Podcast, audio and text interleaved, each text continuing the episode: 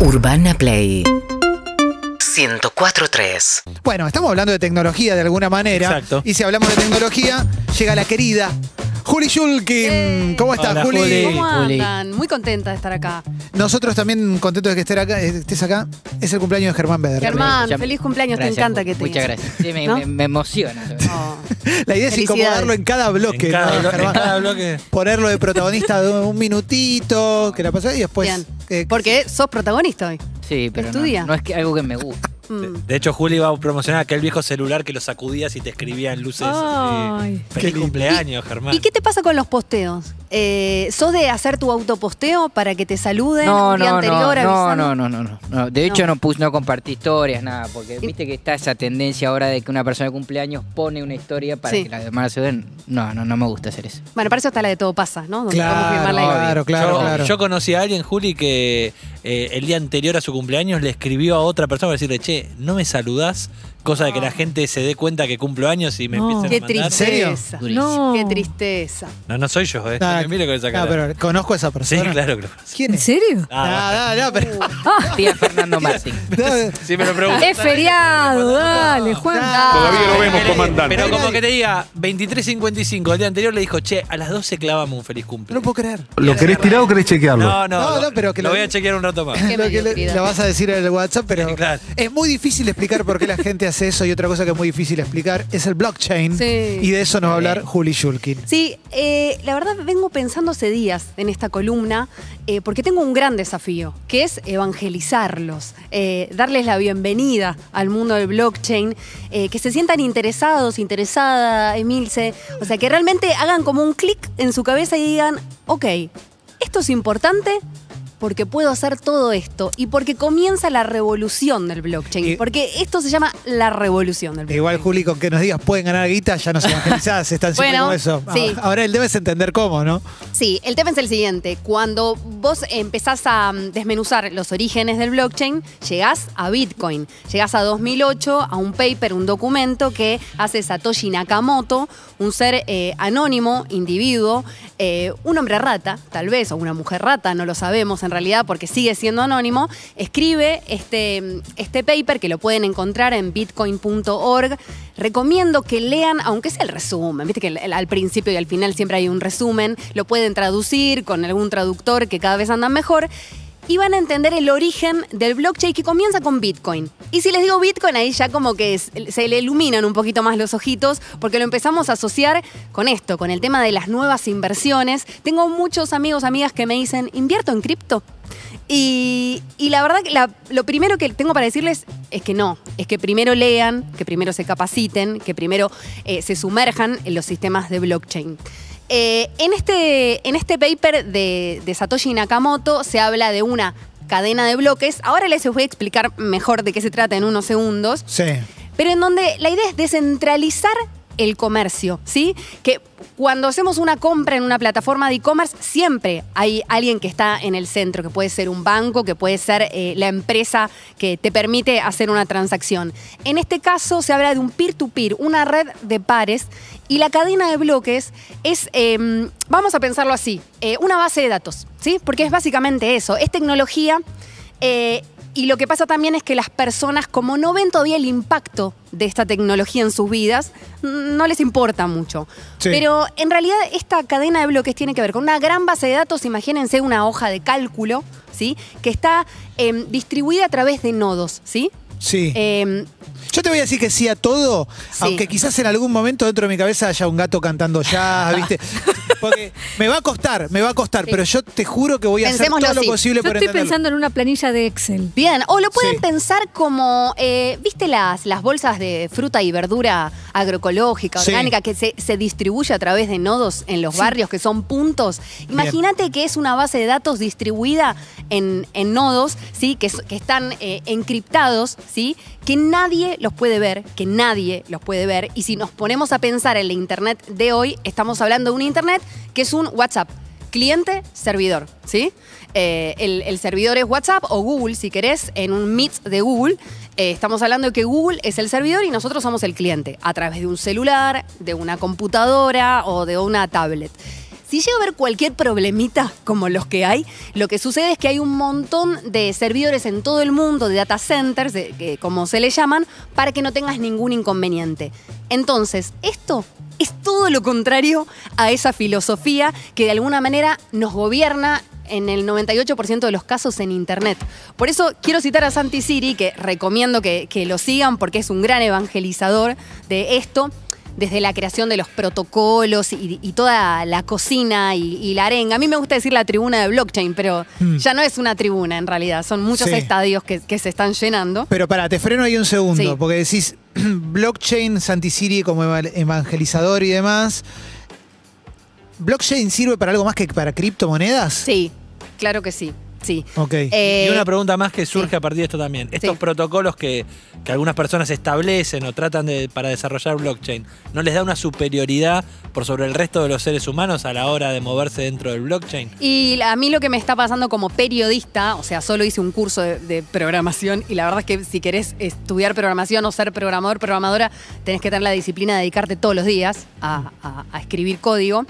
Eh, sí, están en, su- en superioridad de condiciones y también me pasa que cuando hablo con la gente que estuvo en la burbuja de las .com entre el año 97 y 2001, ellos como que tal vez no, no se sienten tan... eh, eh, no, no tienen tanta sorpresa por lo que está pasando con lo del blockchain hoy. ¿Y por qué cité a Santisiri? Porque él dice que la revolución del blockchain eh, tal vez haya sido consecuencia de la burbuja de las .com, de la primera internet, de lo que hablábamos la semana pasada, ¿sí?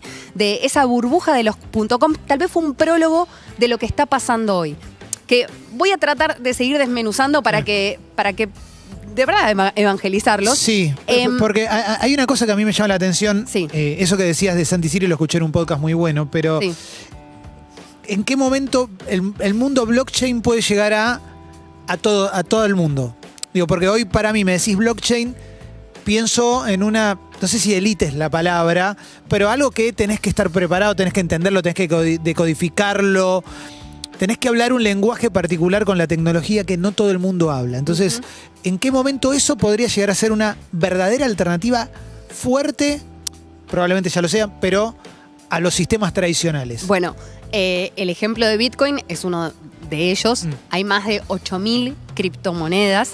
Eh, y ahí es cuando está el tema de la timba, un poco, Sí. ¿no? Que decís como, ¿hasta qué punto? ¿Invierto o no invierto? Bueno, la, eh, la atroz caída del, del Bitcoin y otras cripto- criptomonedas como Ether y Dogecoin y, y tantas otras de la semana pasada, eh, ahí llegó la respuesta, pero Sí, quiero, que, sí. quiero que lo entendamos desde ahí. O sea, desde el punto de las inversiones y desde el tema de, de las sociedades desesperadas, como la Argentina, si querés, en donde también es, es un sector, ¿no? Clase media, clase media alta y alta. Acá está quedando mucha gente afuera. Y, y nosotros también somos responsables de evangelizar a esas personas y de ayudarlas cuando esto empieza, empiece a crecer. Sí. Ahora bien, mundo inversiones, sí, hay una tilde. Contratos inteligentes, por ejemplo, eh, ejemplos para que entendamos cómo se usa hoy blockchain. Disney, por ejemplo, eh, hace poquito patentó un sistema de blockchain para que no exista más piratería, para que en, con sus sistemas de distribución poder saber a través de un contrato inteligente, un protocolo, ¿sí? Imagínense eh, información encriptada eh, de punto a punto que no la puede leer nadie, que no hay intermediarios eh, y que te permite saber, como Disney, por ejemplo, cuándo se reprodujo una película, cuántas veces, quién lo hizo, como es como, no sé si se acuerdan, una aplicación que se llama If y doble T, o sea, si sucede esto, eh, suce- Sí. acontece lo otro. Bueno, este es una especie Conviene de otro. algoritmo, este es una especie de algoritmo que te permite eh, saber qué está pasando de- del otro lado. Porque la cadena de bloques, lo que les quiero explicar, esta gran base de datos, a diferencia de siempre se lo compara con un, un libro contable, ¿no? Imagínate lo escrito, donde vas anotando eh, cosas, no sé, registro automotor, por Sí. ejemplo. Lo más analógico y lo más difícil, tuve la experiencia el año pasado de ir Tuviste a un que registro. firmar el 08 a mano. Sí, es un organismo totalmente centralizado, como tantos otros, y esto justamente es todo lo contrario, en donde el- el- la cadena de bloques te permite saber eh, cuántas veces no se corrigió algo, porque no se borran los datos dentro de esta base de datos, sino se vuelven a escribir. Por eso se dice que es una base de datos secuencial, ¿sí? eh, no quiero seguir eh, siendo engorrosa con la información porque los veo como preocupados. engorrosa. No, entiendo nada. ¿Ves? Claro, ¿Ves? no sos engorrosa, pero nadie está preguntando demasiado Sí. porque todos. No, no- Por temor al error. No, pero. no, pero, eh, pero No. ¿sabes lo que pasa? Es que em, Acá partimos del error, A- aparte. a- partimos del error y además que a mí me pasa que la manera de hacer clic con, con este tema y entender por qué es importante esto. Primero, estamos en el comienzo de una revolución. eh, y hasta que no afecte en tu vida esto, no te va a importar mucho. Por ahí el día que Mercado Libre eh, tenga eh, criptodivisas para pagar mercadería, por ahí te empiece- empieces a estar un poco más interesado. Em, pero digo, tenemos el ejemplo de Disney, tenemos ejemplos en la salud, por ejemplo, en donde se habla que en un futuro, a corto plazo tal vez, en cinco Vas a años, tener que entender blockchain para que te atiendan, para que te den un turno, ¿no? En la obra social. imagínate si yo dentro ya de un sistema tengo un código, eh, un, un alfanumérico con Sí. mayúsculas, minúsculas, muy largo, muy largo, que con ese código yo en cualquier parte del mundo eh, entrego ese código, ¿sí? esa, esa llave, y pueden tener toda mi historia clínica. En Noruega, en Argentina, en Brasil o en donde sea. O sea, realmente el sistema de salud se está empezando a interesar en este tipo de, de tecnología porque lo que hace es que sea inquebrantable la información. Pero ese, pero ese, ese tráfico de datos, con internet también lo puede usar. Digo, si yo voy a tal lugar y digo, mira, yo tengo, voy con Asiscar, por ejemplo, supongo, ¿no? Y digo, tengo Swiss Medical en, en España y probablemente entren a un sistema y vean toda mi historia clínica también. Sí, lo que pasa que lo que sucede con esto es que también permite eh, eh, designar identidades que van a ser irreemplazables, ¿sí? Vos sos vos y no va a haber otro, otra persona que se haga pasar por Clemente Cancela, Ahí va. ¿entendés? Y, y también se habla de la resiliencia, esta palabra que tanto Está de estuvo moda. presente, está muy de moda muy de resiliencia, moda. pero porque es la resiliencia de, de- de los datos, ¿no? O sea, em, realmente es muy segura la cadena de bloques. Ahora se habla también de computación cuántica y de que eh, el otro día un experto físico cuántico me decía, tardarían 100 años en, en quebrar, eh, en vulnerar una, un bloque, ¿no? Una cadena de bloques y además mientras más personas hay en esos nodos, en esa cadena de bloques, más potente es. Por eso se habla de minar Bitcoin. Bueno, me, me interesa mucho todo lo que estás diciendo porque primero nos estás corriendo un poco el lugar de solo ganar guita. Solo- Que en Sí. general es, Es la primera idea que tenemos, es esa. Es que es más, si el mensaje es guita fácil, la gente no va a querer saber qué es blockchain, porque va a querer directamente saltear esas etapas Claro. para llegar a la guita fácil. Para comprar la wallet. Exacto. Pero el que decía guita fácil la semana pasada, por Perdió. ahí perdió muchísimo. O sea, hubo una caída estrepitosa de hasta el 30%. eh, y también cuando escuchás a los expertos, expertas te dicen, iba a pasar. Y también, eh, porque ahora los eh, economistas están a full con, el- con el tema de, blockchain, cripto y, todo. eh, y son hay que escucharlos a ellos para saber dónde invertir. Pero también es que no, si vos tenés la posibilidad de tener unos ahorros e invertirlos en cripto, no vas a poner todos esos ahorros en cripto, por Ah. favor. Ahora, Juli, yo lo que pienso es, lo que venimos hablando desde hace bastante ya con columna de tecnología, es el valor y la importancia de nuestros datos y la, la facilidad con la que los entregamos en Internet y cómo obviamente los monetizan eh, distintas empresas y distintas personas. Se supone que blockchain viene a ser un sistema abstracto, invisible, para que esos datos yo los pueda como regular un poco mejor, o sea, yo los pueda como preservar un poco más, a ver a quién se los doy o a quién se los vendo en el peor de los casos. Sí, y además ganas tiempo, reducís costos o, costo cero en realidad. Eh, y también ha- hay algo otro concepto importante, y no quiero marearlos, que es que eh, hay blockchains abiertas como Bitcoin y se habla también de blockchain de cadenas de bloques cerradas. Por ejemplo, el Banco Central de la Argentina está eh, estudiando un sistema de blockchain privado para comunicarse con todos los bancos de- del país, ¿sí? Entonces, es un sistema que va a empezar a crecer, que yo estoy segura que de acá, no a cinco años, a dos, tres años, va a ser mucho más común y que en realidad no vamos a tener que hablar tanto de qué es el blockchain, porque es medio engorroso a veces explicar qué es. eh, no sé, est- estoy como muy obsesiva de, de Claro. leer y escuchar definiciones.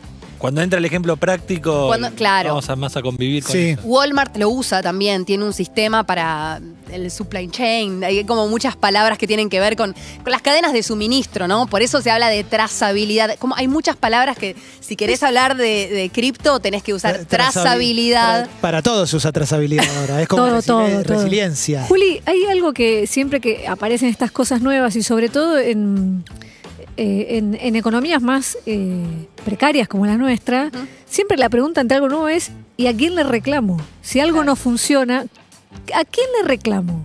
Yo, ¿quién es? O sea, ¿quién es la entidad? ¿Qué- Porque siento como que todo es algo etéreo, es una como una composición de que somos muchos, pero nadie sabe quién está del otro lado, y yo tengo poder sobre lo mío. Si algo funciona mal, ¿contra qué quién voy?